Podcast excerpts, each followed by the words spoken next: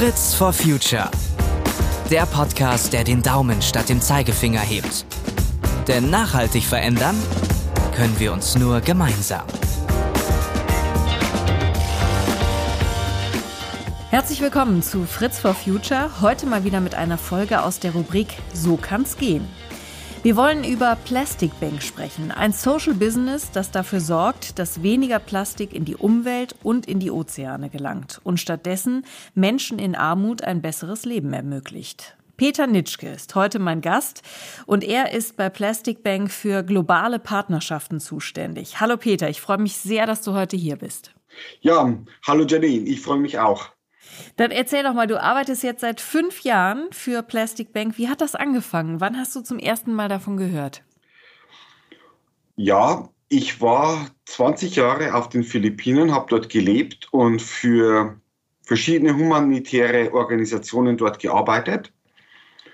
Und ähm, 2016 habe ich davon Plastic Bank gehört über einen Freund, der sagte, die wollten in Manila eine neue Arbeit anfangen und suchen einen Manager. Und das hat mich sehr interessiert, weil ich mich da gerade beruflich verändern wollte.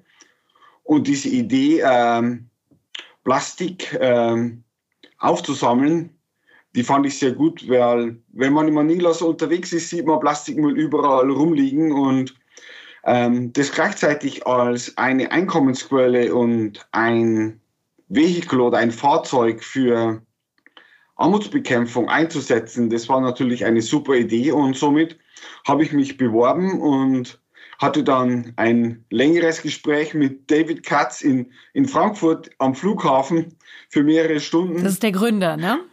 Bitte? Das ist der Gründer, ne? Genau, das ist der Gründer. Äh, und äh, wir haben dort. Dann seid ihr euch einig geworden. ja. Und wir haben dort äh, mehrere Stunden am Flughafen gesprochen und, und so um alles Mögliche unterhalten und ich habe mich einfach dort so äh, gefühlt, dass wir eine so eine starke gemeinsame Linie haben und anscheinend hat David Katz das auch gefühlt und sie haben mich dann auch meine Bewerbung angenommen und ich habe dann am Januar 2017 angefangen, die Plastikbank-Filiale auf den Philippinen aufzubauen. Dann erklär doch bitte noch mal ganz kurz unseren Hörerinnen und Hörern, wie genau Plastic Bank funktioniert. Wir haben ja schon so ein paar Stichworte beide angesprochen. Es geht darum, weniger Plastik in die Umwelt äh, zu entlassen sozusagen und es einzusammeln und dann was Bestimmtes damit zu tun. Also erklär mal ganz kurz das System bitte von Plastic Bank. Okay, unser Schlachtruf mehr oder weniger ist es, Ozeanplastik zu verhindern. Und Ozeanplastik ist äh, ein Riesenproblem. Es gelangen Millionen von Tonnen, um genau zu sagen, um die 11 Millionen Tonnen Plastik jedes Jahr ins Meer. Und wenn das Plastik mal dort im Meer ist, ist es sehr, sehr schwer, dieses Plastik davon äh, wieder rauszufischen. Und somit ist unsere Initiative, das Plastik einzusammeln, bevor es ins Meer gelangt. Und besonders in Ländern, wo viel Plastik in die Meere äh, gelangt. Da gibt es ganz klare Forschungsarbeiten drüber. Das sind Länder, wo äh, viel Armut herrscht, wo äh, sehr schlechtes ähm, Müllentsorgungssystem vorhanden ist und wo natürlich klar, äh, Wasserwege oder Küstenwege vorhanden sind, die ins Meer führen. Und äh, unser Ansatz ist es, ähm, den Menschen einen gewissen Anreiz zu geben, dieses Plastik einzusammeln und es dann in eine Kreislaufwirtschaft wieder in äh, die Produktion zurückzuführen durch äh, hauptsächlich mechanisches äh, Recyceln. Und äh, somit wird Plastik ein, wie eine Art Währung, durch die Menschen, die in Armut leben, äh, sich Zugang zu erstens mehr Einkommen, äh, Krankenversicherung, Schulbildung und so weiter ähm, erwerben können und äh, somit auch ähm, hilft, die, die UN-Nachhaltigkeitsziele mit äh, zu erreichen. Also Plastic Bank ist ein, also keine NGO oder Hilfswerk, sondern es ist ein, ein Sozialunternehmen, das eben davon ähm, lebt, diesen Rohstoff weiter zu äh, verkaufen, den wir äh, Social Plastic nennen, eine Art Fairtrade Plastik Rohstoff. Mhm. Das heißt, ihr habt äh, Sammlerinnen und Sammler oder Menschen können sich sozusagen dafür bewerben, Plastik aus der Natur einzusammeln und zu euch zu bringen. Und wie funktioniert das dann ganz praktisch? Also das wird dann gewogen und dann werden die Sammlerinnen und Sammler bezahlt oder wie funktioniert das? Genau, also wir haben weltweit äh, mehrere hundert Sammelstellen und arbeiten mit fast 10.000 äh, Sammelnden äh, zusammen, die das zum Teil Teilzeit oder auch äh, Vollzeit machen.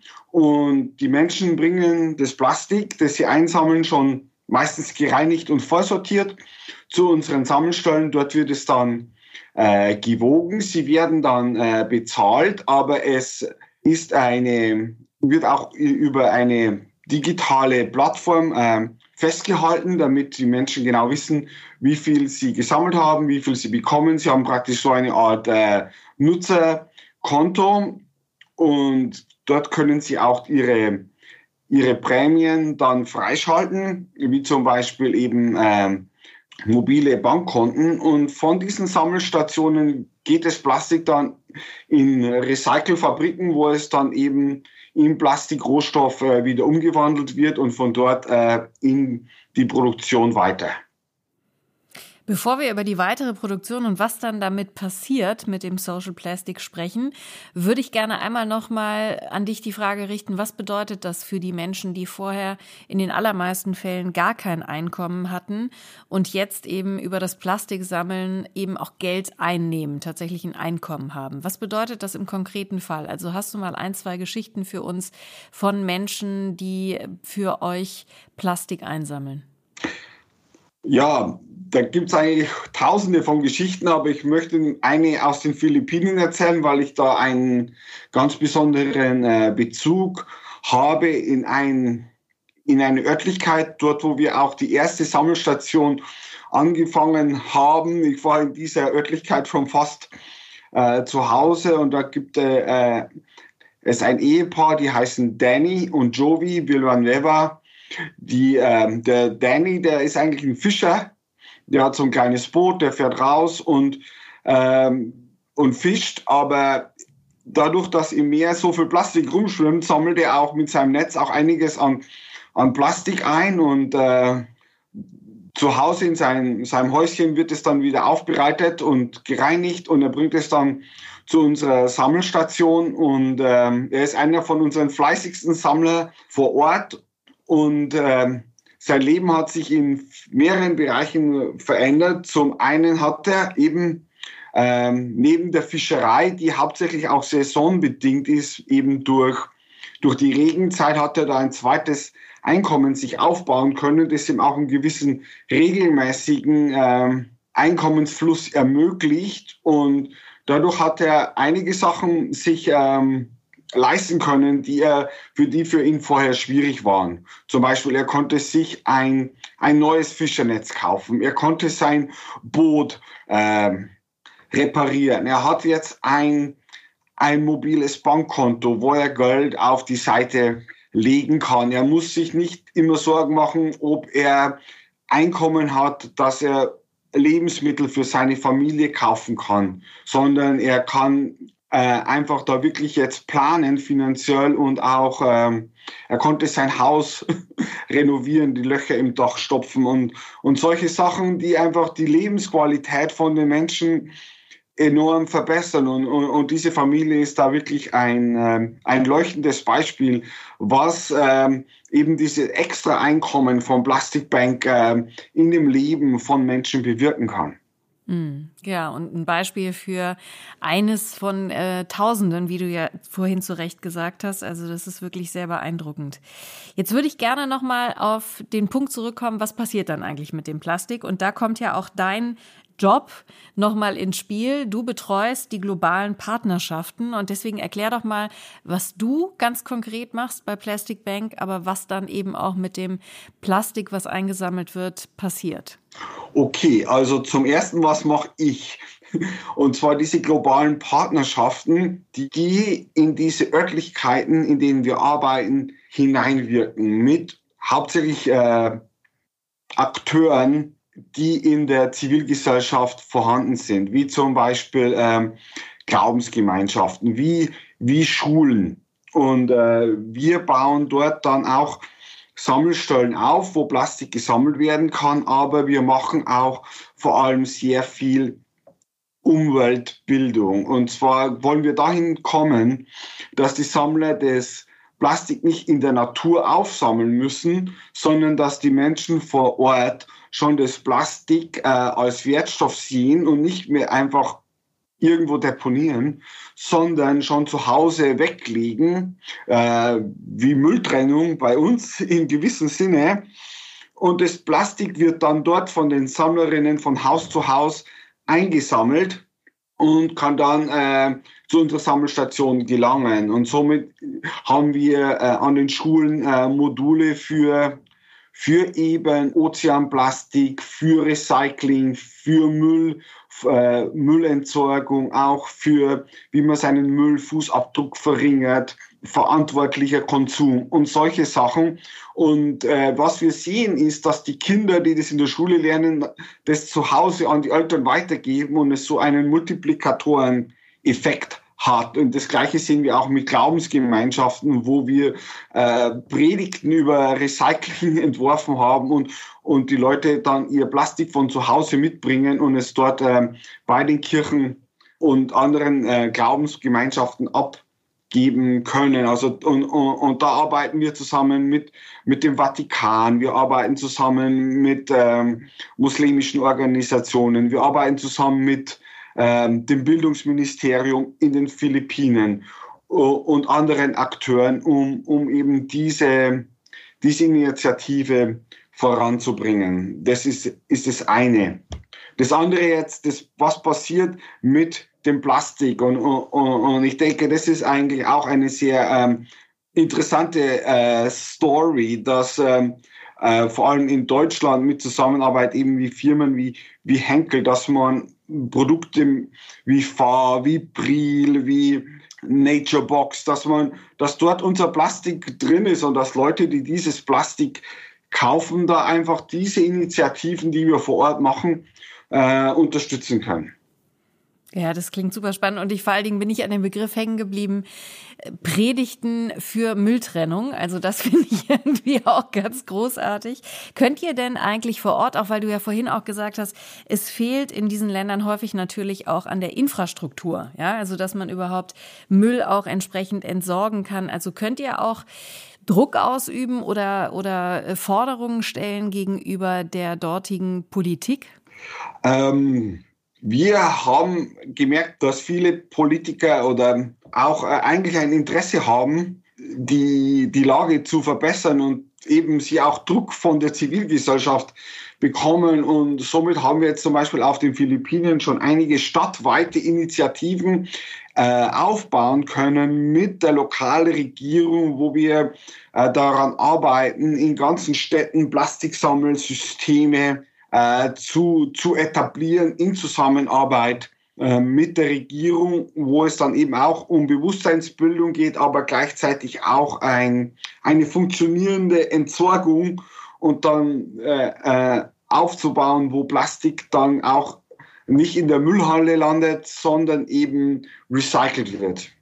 Wie stark ist denn das Interesse bei großen Unternehmen, die eben Plastik und recyceltes Plastik auch brauchen, um bei euch oder mit euch gemeinsam zu arbeiten und euer ähm, Social Plastic auch zu verwenden? Siehst du da eine steigende Tendenz? Auf jeden Fall, auf jeden Fall. Ähm, Janine, wenn du denkst, wie ich zur Plastikbank gekommen bin, äh, 2017, da waren wir zehn Leute global. Mhm. Da waren wir auf äh, in Haiti, da war ich auf den Philippinen und wir hatten äh, das, Home of, das Head Office in Kanada. Und, und jetzt sind wir ein Team von, von 160 äh, Leuten. Wir haben in, während Corona auch unseren Umsatz verdoppeln können. Und, und ich denke, es ist da ganz klar äh, dahinter ein Interesse an, von Unternehmen eben auch ähm, nachhaltig in, der Verpack in ihren Verpackungsstrategien ähm, zu arbeiten. Ja, den Eindruck habe ich auch. Und ihr habt ja auch, um da noch ein paar Zahlen auch zu nennen, inzwischen gibt es mehr als 500 Plastic Bank Sammelstellen auf der ganzen Welt und ihr updatet das ja auch ständig auf eurer Seite. Ihr habt jetzt nach aktuellem Stand mehr als 30 Millionen Kilogramm Plastik recycelt.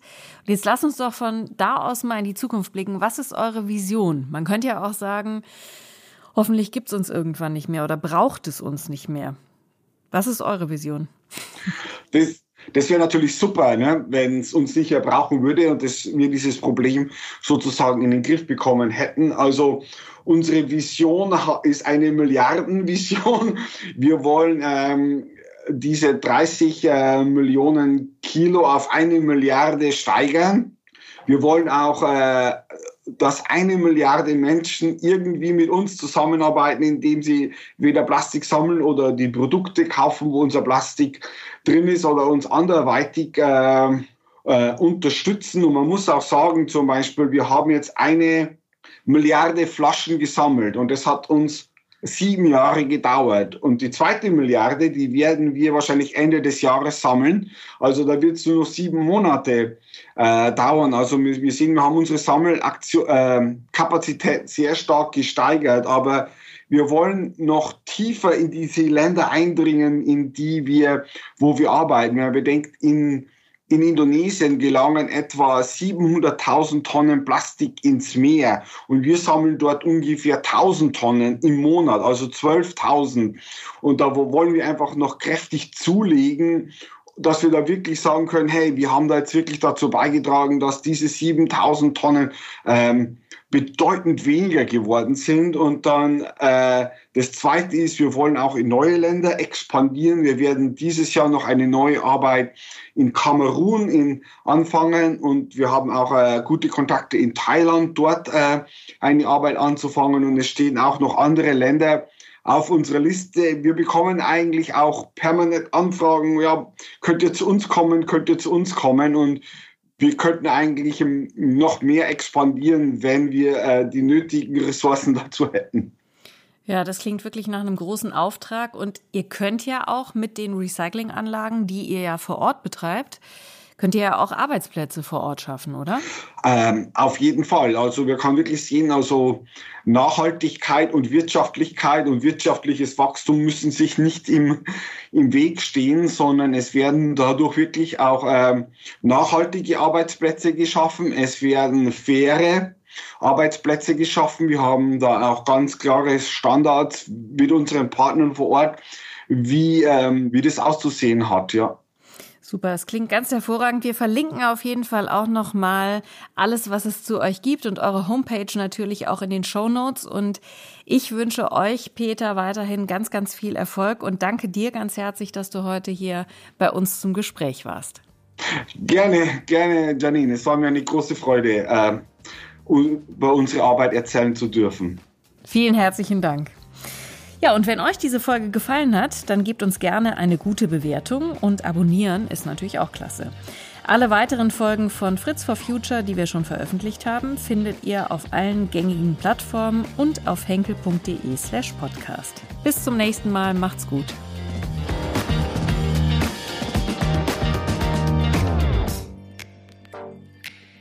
Fritz for Future. Der Podcast, der den Daumen statt dem Zeigefinger hebt. Denn nachhaltig verändern können wir uns nur gemeinsam.